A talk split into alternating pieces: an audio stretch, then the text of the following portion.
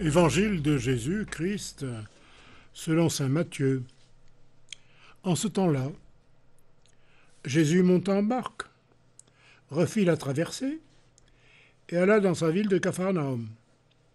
Et voici qu'on lui présenta un paralysé couché sur une civière. Voyant leur foi, Jésus dit au paralysé Confiance, mon enfant, tes péchés sont pardonnés. Et voici que certains parmi les scribes se disaient Celui-là blasphème. Mais Jésus, connaissant leurs pensées, demanda Pourquoi avez-vous des pensées mauvaises En effet, qu'est-ce qui est le plus facile Dire Tes péchés sont pardonnés Ou bien dire Lève-toi et marche Eh bien, pour que vous sachiez que le Fils de l'homme a le pouvoir sur la terre de pardonner les péchés, Jésus s'adressa alors au paralysé. Lève-toi, prends ta civière et rentre dans ta maison. Il se leva et rentra dans sa maison. Voyant cela, les foules furent saisies de crainte et rendirent gloire à Dieu qui a donné un tel pouvoir aux hommes.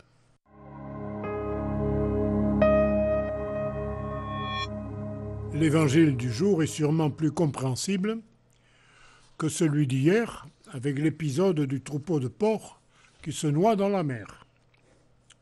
Nous sommes toujours sur les bords du lac de Tibériade et de nouveau une traversée en barque pour revenir à Capharnaüm. Accompagné et porté par plusieurs personnes car il ne peut pas se déplacer tout seul, un paralysé couché sur une civière est présenté à Jésus. Le paralysé et ses accompagnateurs croient sûrement que Jésus pourra faire quelque chose. Ils ont foi en lui. Mais ils ont foi en Jésus, pourquoi? Ils ont foi en lui pour qu'il fasse quoi?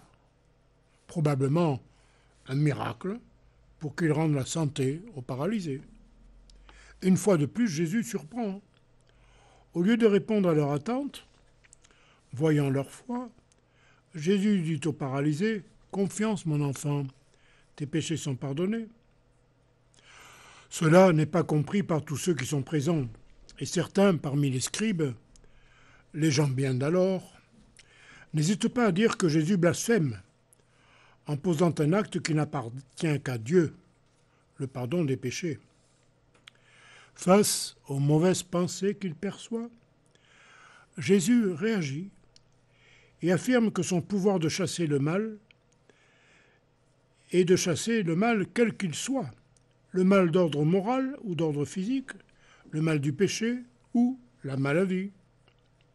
Relevé de son péché, le paralysé va pouvoir se lever, prendre sa civière et, debout, marcher dans une vie nouvelle. Se relever. Les relevailles concernent les hommes de tous les temps, dans toute leur vie et toute leur existence.